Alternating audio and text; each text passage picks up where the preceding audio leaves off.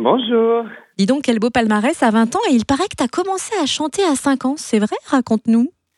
Je pense que j'ai même commencé un petit peu plus tôt que ça, Wow. mais, euh, mais c'est à partir de 5-6 ans que j'ai commencé à, à, à prendre des cours, vraiment, à aller au conservatoire, etc.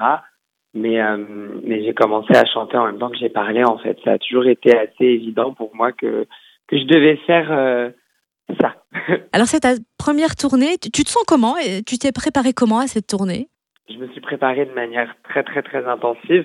Je sais que euh, le, le public français m'a vu à, à l'Eurovision sur une performance euh, qui était quand même euh, super ambitieuse et dont je suis très très fière, mais qui reste sur une chanson euh, qu'on qu'on peut peut-être presque appeler balade, où euh, j'ai pas vraiment montré euh, bah, l'étendue de mes capacités. J'avais vraiment envie de de, de changer la donne sur euh, sur ce concert. Alors, euh, on, ça fait trois semaines qu'on qu'on fait 6 à 8 heures de répétition par jour avec les danseurs.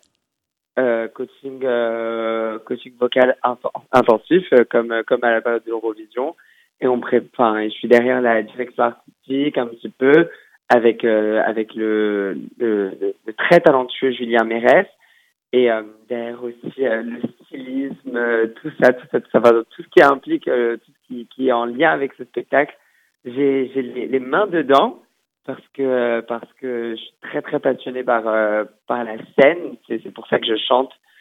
Euh, c'est vraiment pour faire des concerts pour me retrouver euh, connecté au public. Et, et donc c'est très important pour moi de, de livrer un, un beau show On a hâte de le découvrir au Grand Cursal de Besançon le 1er novembre. Une, une dernière question, Bilal. Tu viens de publier ton autobiographie, Singulier. Alors, habituellement, une autobiographie, ça arrive plutôt après un certain nombre d'années de carrière. Pourquoi toi, tu as eu envie de l'écrire maintenant? Alors parce que c'est pas vraiment une autobiographie. Je pense que euh, la- l'appellation est est, euh, est correcte. Ah. Euh, elle est pas vraiment erronée, c'est correct. Ça reste un, livre autobiographique, mais mais c'est pas vraiment une autobiographie. euh, parce que l'autobiographie, ça peut être un, ouvrage qui raconte toute une vie ou des parties de vie. Là, c'est plutôt ça.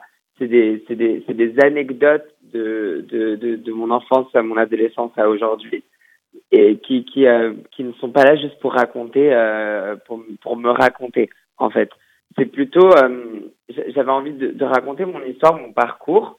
Comment j'ai pu euh, euh, vaincre toutes mes peurs et comment j'ai réussi à me trouver moi-même et à m'aimer euh, dans ma peau et dans mon esprit. Un c'est un, c'est un chemin qui est assez compliqué et, que je, suis encore en, route vers tout ça. Mais, mais je voulais partager un petit peu mon expérience avec avec l'école, le collège, le lycée, euh, mon éducation, donc euh, ma mes, mes deux parents, comment euh, comment comment ils m'ont éduqué et, tout l'impact que ça a eu sur la personne que je suis aujourd'hui.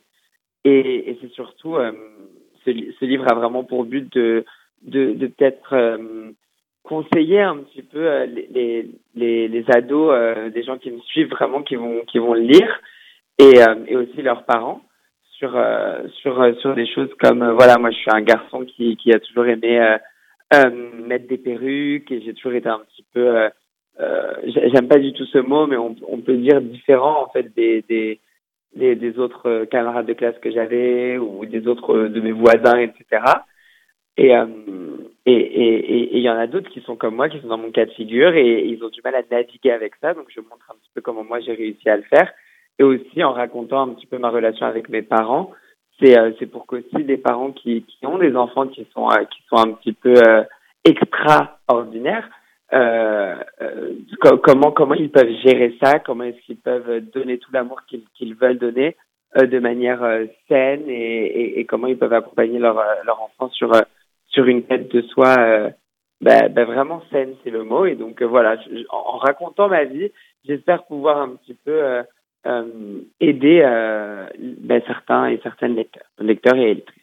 Et puis une dernière Oui. question, puisqu'on est dans room service, on va appeler la réception et te commander un petit déj. Qu'est-ce que tu prends? Ben alors moi je vais prendre un, une omelette, euh, un croissant et un café crème.